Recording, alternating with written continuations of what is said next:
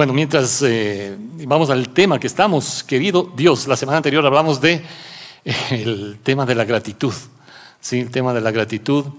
Eh, y cuando me pusieron el tema que corresponde ahora, mientras pensaba, meditaba, reflexionaba, mm, debo decirles, me sobrecogió una inmensa sensación de impotencia, ¿sí? de limitación de hecho, me acordé de una situación que viví en algún momento mientras estaba estudiando en el seminario en Guayaquil y tenía un examen, era un examen un poco complicado, difícil de una de las materias ahí en el seminario. Eh, así es que dediqué buena parte de esa semana a estudiar y estudiar y estudiar, ¿sí? Para que me vaya bien en el examen. Llegó el día del examen, para no alargarles, ¿no?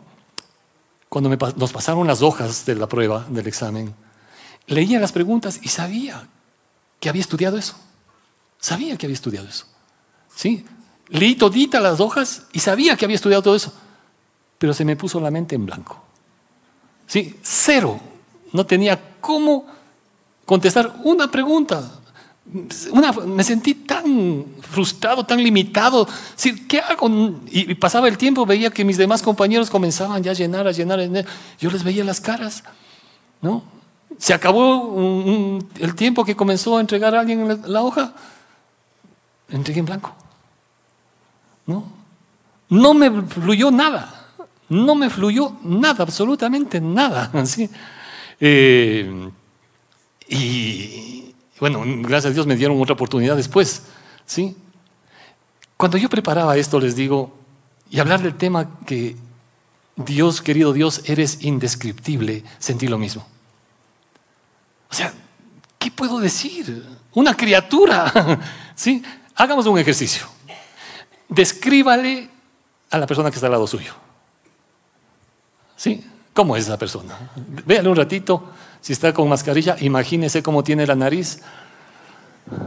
¿No? Podemos describirnos entre nosotros, ¿sí?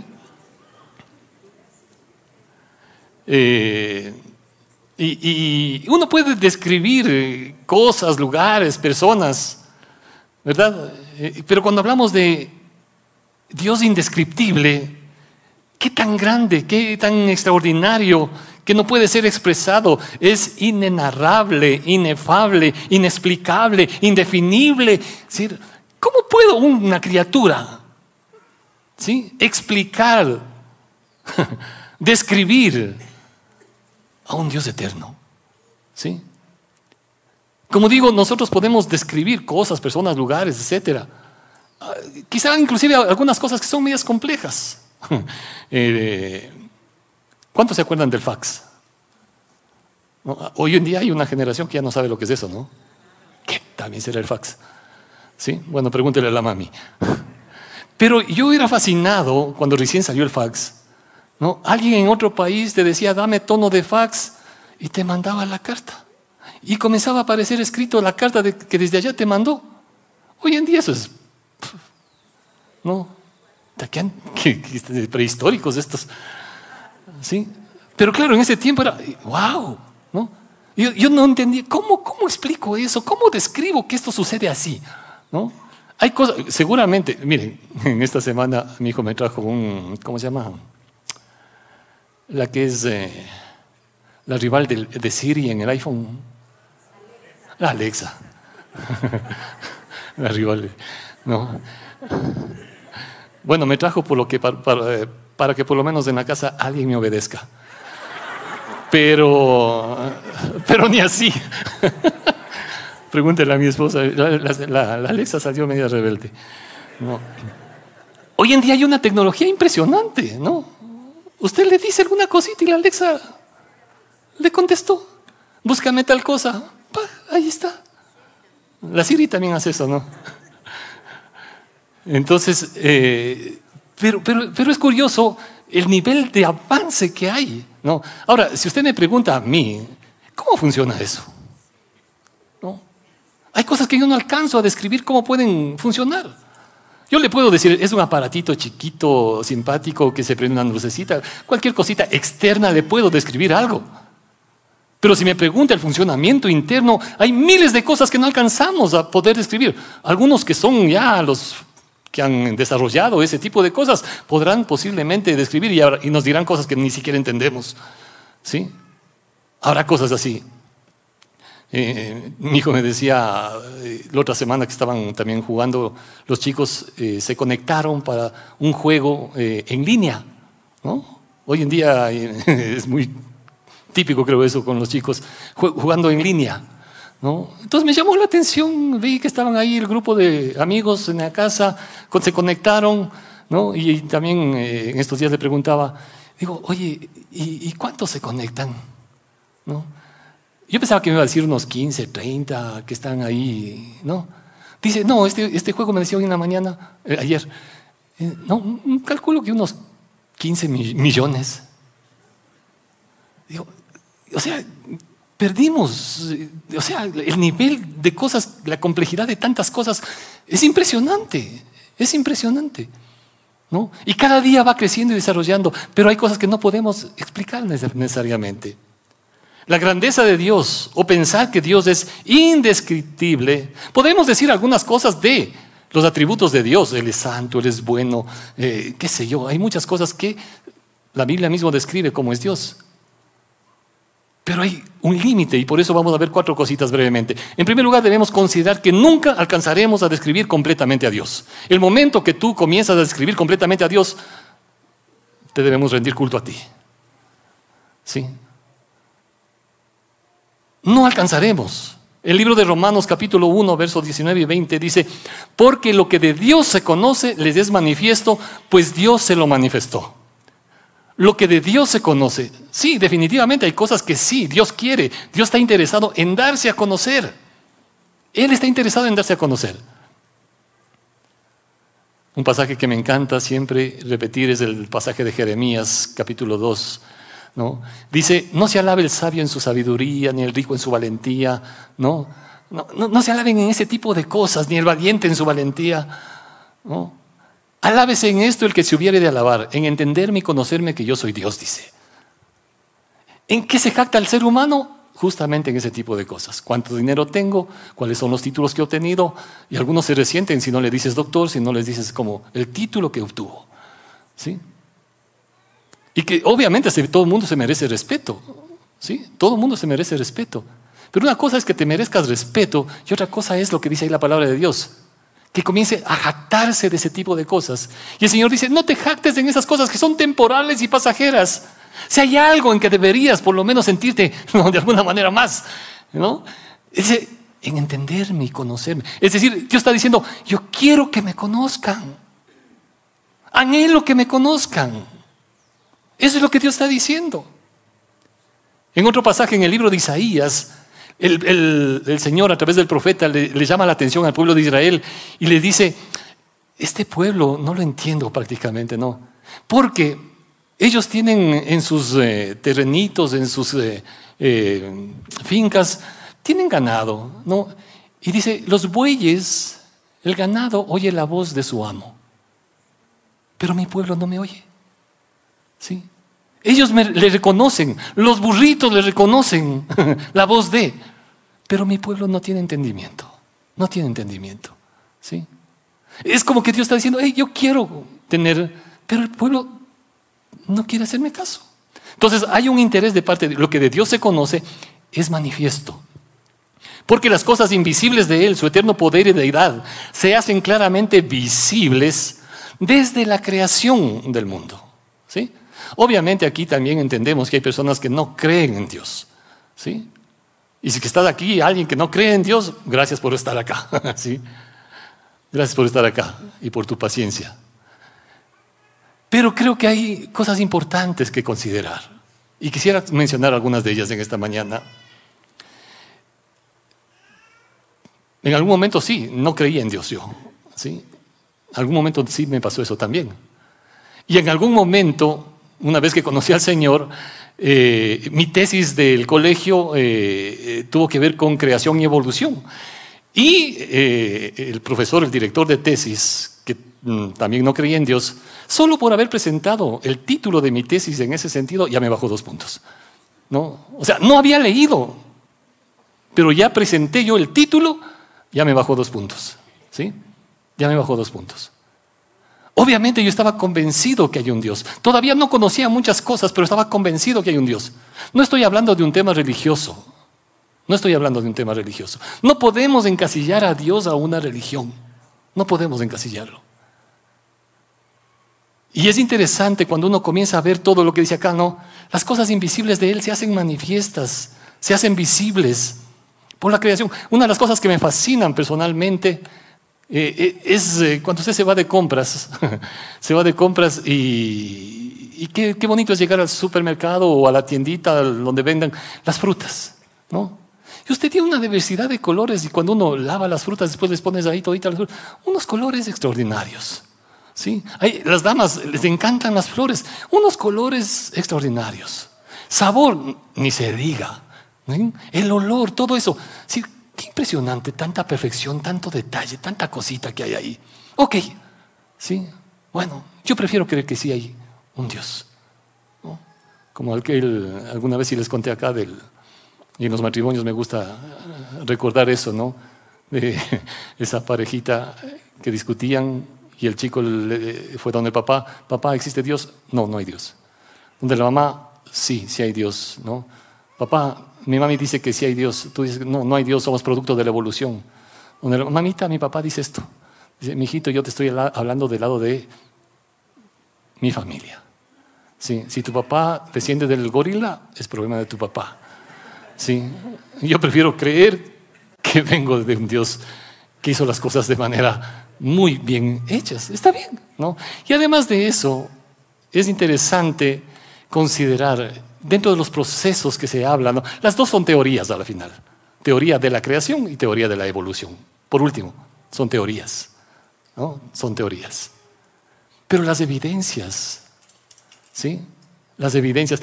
A veces yo les he dicho a los chicos, tomando estos temas, ¿cuántos registros fósiles deberían existir de la transición entre esos procesos evolutivos?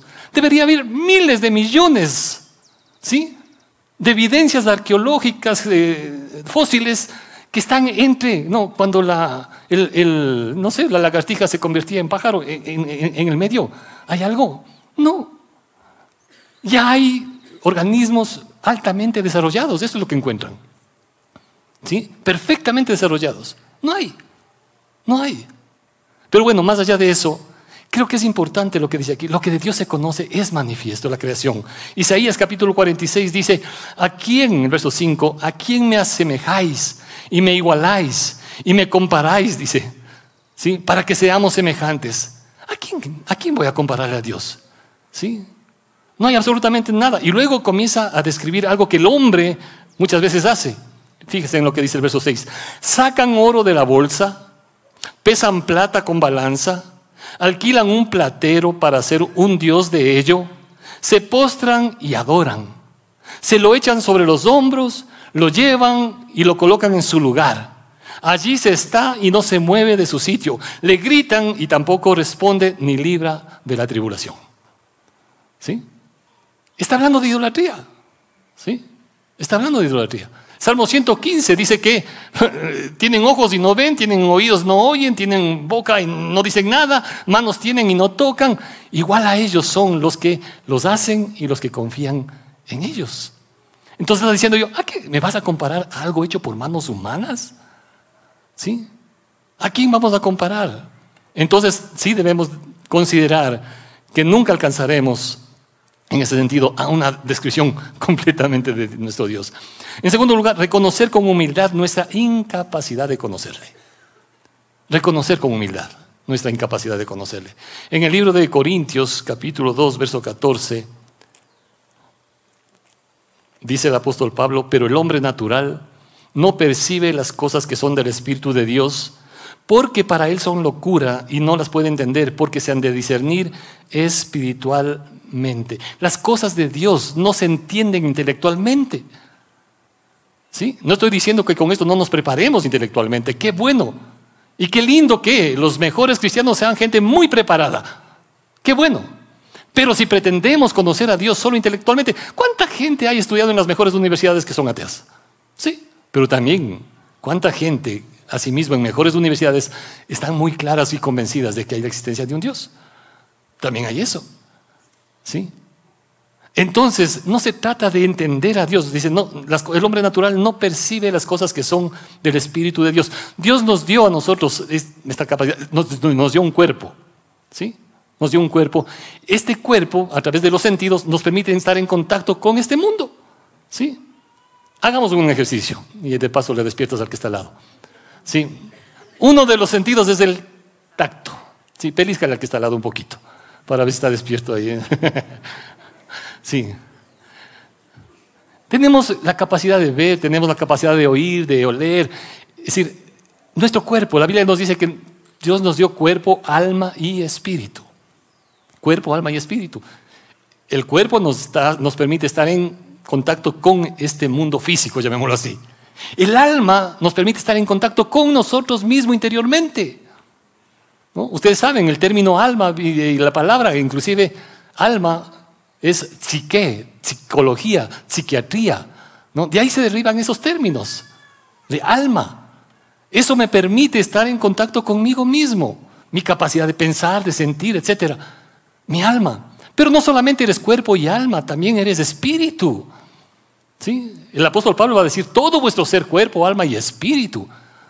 Y esa parte del espíritu muchas veces está ilimitada, está oculta, está sin desarrollar. ¿Por qué? Porque no hemos dado lugar en nuestro corazón a la presencia del Espíritu Santo. El espíritu se conecta con el espíritu de Dios. ¿Sí? No pretendamos que nuestro cuerpo se conecte a veces, ni siquiera nuestra alma.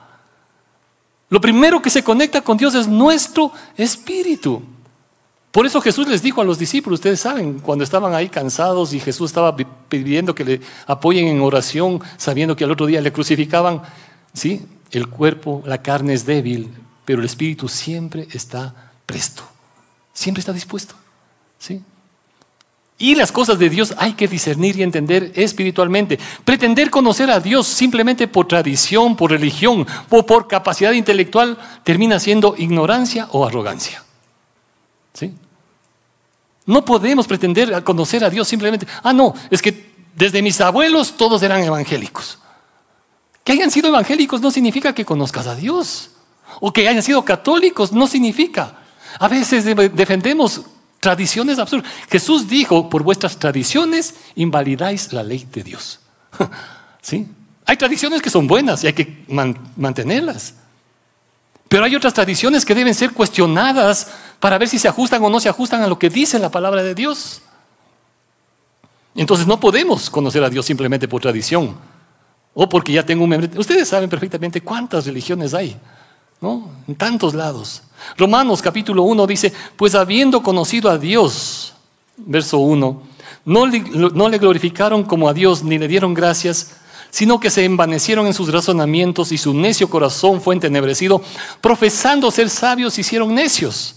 Cambiaron la gloria del Dios incorruptible en semejanza de imagen de hombre, de hombre corruptible, de aves, de cuadrúpedos, de reptiles. ¿Sí? Lamentablemente eso es lo que ha hecho el hombre. En lugar de reconocer a Dios y glorificarle a Dios, ¿sí? se envanece en su razonamiento y termina, lamentablemente, ¿no? cambiando la gloria de Dios en lo que dice acá. Imágenes de hombres, de aves, de cuadrúpedos. Hay religiones que adoran vacas, adoran qué sé yo, ratas, de todo, de todo, ¿sí? ¿Es eso? ¿Podemos comparar a un Dios soberano, creador de todo este universo, con una criatura hecha por Dios? No, definitivamente no. Creo que el pecado de toda religión es pretender encasillar a Dios a los estándares humanos, ¿sí? El hombre no puede ni podrá jamás crear algo de la nada. Por más y qué bueno que haya ciencia que avance y que desarrolle. ¿no? Hace un tiempo atrás se hablaba de, no me acuerdo cómo era la, partícula básica, creo que era, no, no me acuerdo. Es decir, ok, ¿no? para explicar tantas cosas, pero ¿cuál es la materia prima de todo? ¿Cuál es la materia prima? ¿De dónde? Se habla de la clonación, me acuerdo, ¿se acuerdan de la ovejita? Sí, sí, wow, ya se le veía al hombre como que fuera Dios. Pero ¿de dónde viene la materia prima? No. ¿De dónde viene la materia prima? El hombre no puede crear nada absolutamente de la nada. ¿Sí?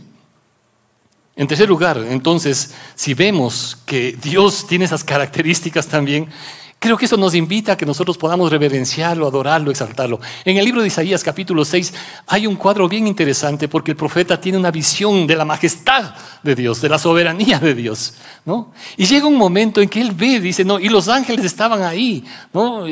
con dos alas se cubrían el rostro, con dos alas se cubrían los pies y con dos alas volaban. Dice, las puertas del templo se estremecieron y, el profeta Isaías dice, cuando vi eso, caí como muerto y prácticamente dice, dije, ay de mí, que soy hombre pecador, que habito en medio de un pueblo de labios inmundos.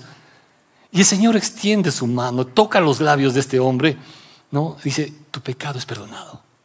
No podemos pretender acercarnos de Dios en nuestra capacidad, pretendiendo que nosotros sí podemos. Más bien ahí es cuando más nos acercamos para adorar y reverenciar el nombre de nuestro Dios.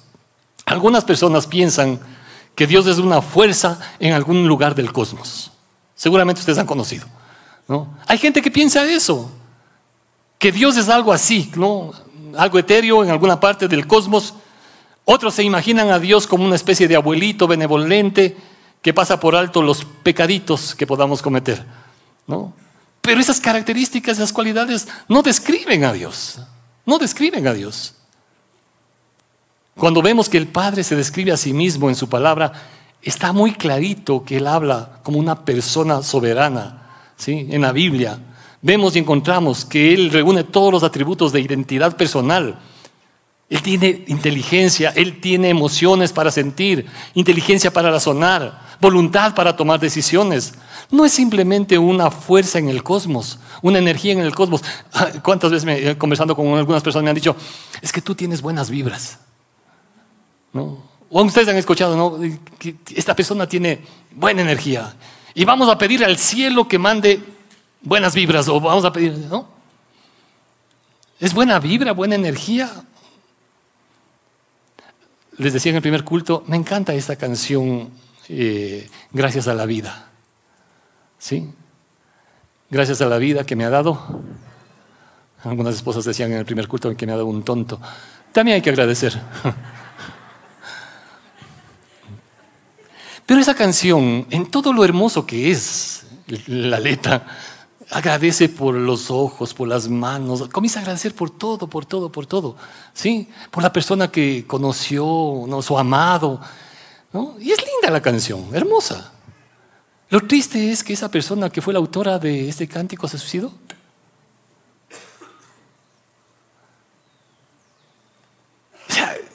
Y uno no entiende, dice, ¿cómo alguien que puede dar gracias por tantas cosas termine quitándose la vida?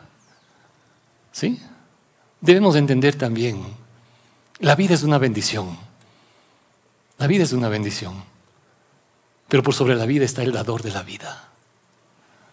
Y a quien debemos agradecer primero es a Dios. Porque Dios es el que concede la vida.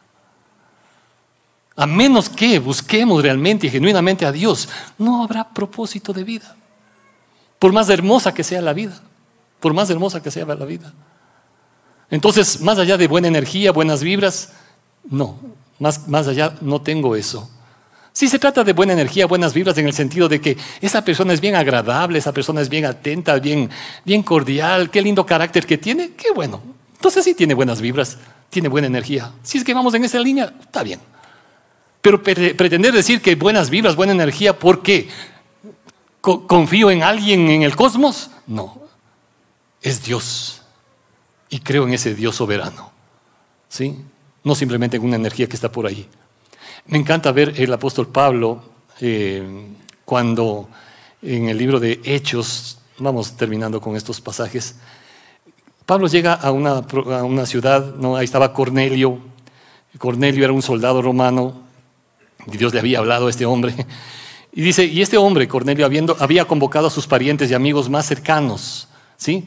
Y ahí estaban para recibir a Pedro. Cuando llega Pedro, sale Cornelio, dice, ¿no? Hechos capítulo 10, 24, sale Cornelio a recibirle y Cornelio lo que hace es postrarse a los pies del apóstol Pedro, ¿sí? Cornelio se postra a los pies del apóstol Pedro. ¿Qué hace el apóstol Pedro en ese instante? Verso 26.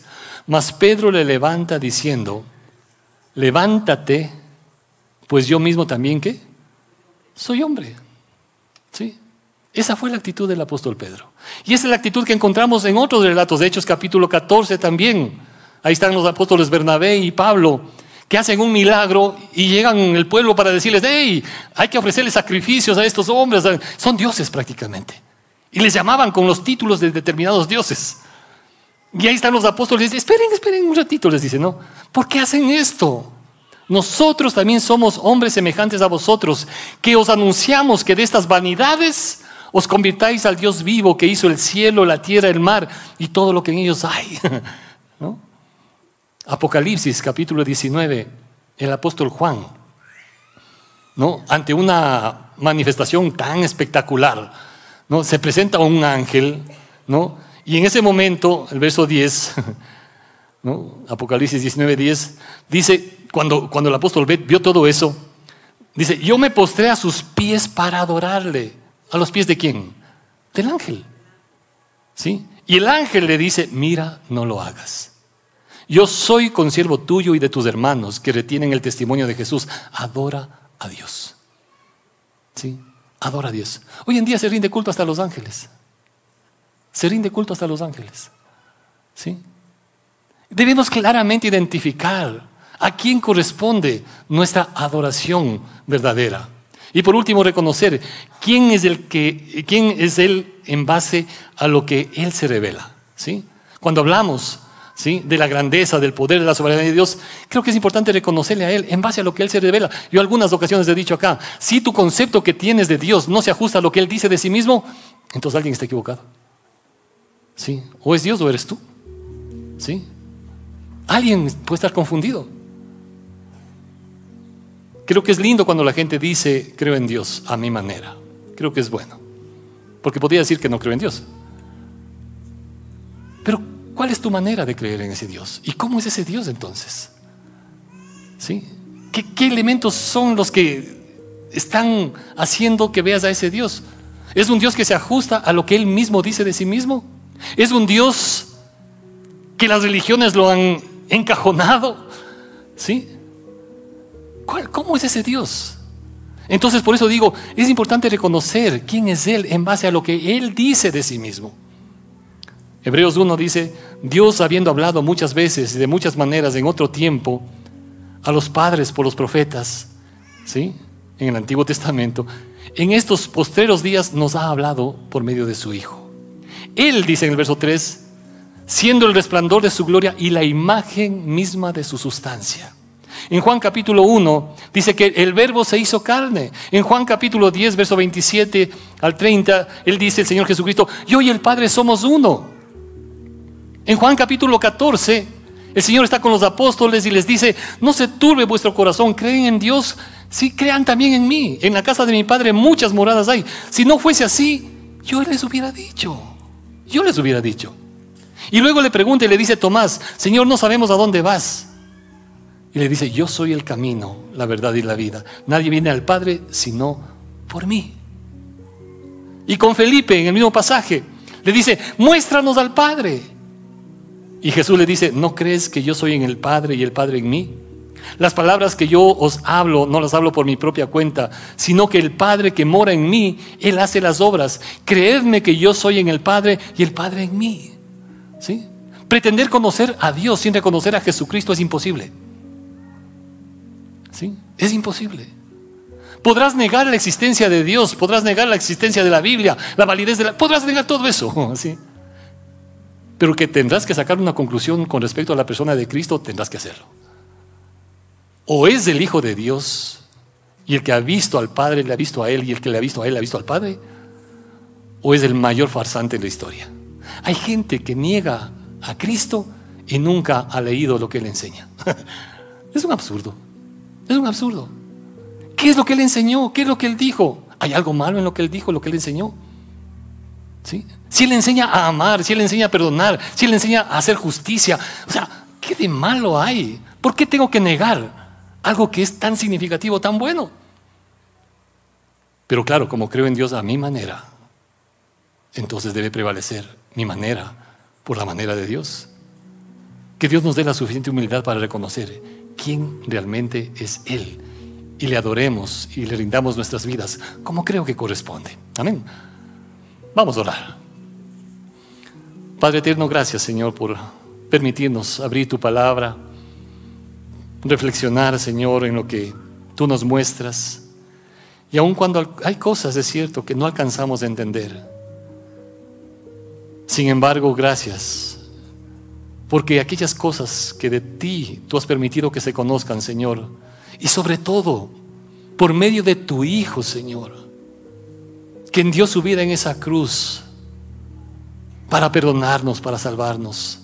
Cuán importante es poner nuestra fe, confianza y dependencia en ti. Ayúdanos a vivir, Señor y Dios, cada día reconociéndote. Cada día, Señor y Dios, buscando y descansando en ti, Señor y sabiendo que tu presencia es la que quiere, Señor, guiar nuestros pasos cada día. Señor, te agradezco por cada persona aquí en este lugar, por cada persona que está conectada, Señor y Dios, de sus casas. Y sobre todo queremos, Señor, poner nuestro corazón dispuesto para ti, entendiendo que tus verdades, las verdades de Dios, no es simplemente una cuestión intelectual. Ayúdanos a entender tu corazón desde lo profundo de nuestro espíritu, Señor. Habla por tu Espíritu Santo a nuestro espíritu, Señor, con tus verdades. Y gracias por cada corazón que te ha reconocido y también quizá en esta mañana por aquellos que están considerando, que están analizando, que están evaluando, pero que en un momento que deberán también tomar una decisión y decir, Señor, reconozco que te necesito y te entrego mi vida aquí está mi corazón, Señor. Quiero que tú seas el Señor y Salvador de mi vida. Tú eres, tú eres Dios. Gracias, Señor, y pedimos que tu presencia siga guardando y bendiciendo la vida de cada uno de tus hijos en Cristo Jesús. Amén. Amén. Que el Señor nos bendiga. Una linda semana. Gracias. Si te gustó esta prédica, te invitamos a que te suscribas a nuestro podcast y nos sigas en YouTube, Facebook e Instagram como Encuentro con Bahía. Además, recuerda que cada semana tendremos una prédica nueva para ti.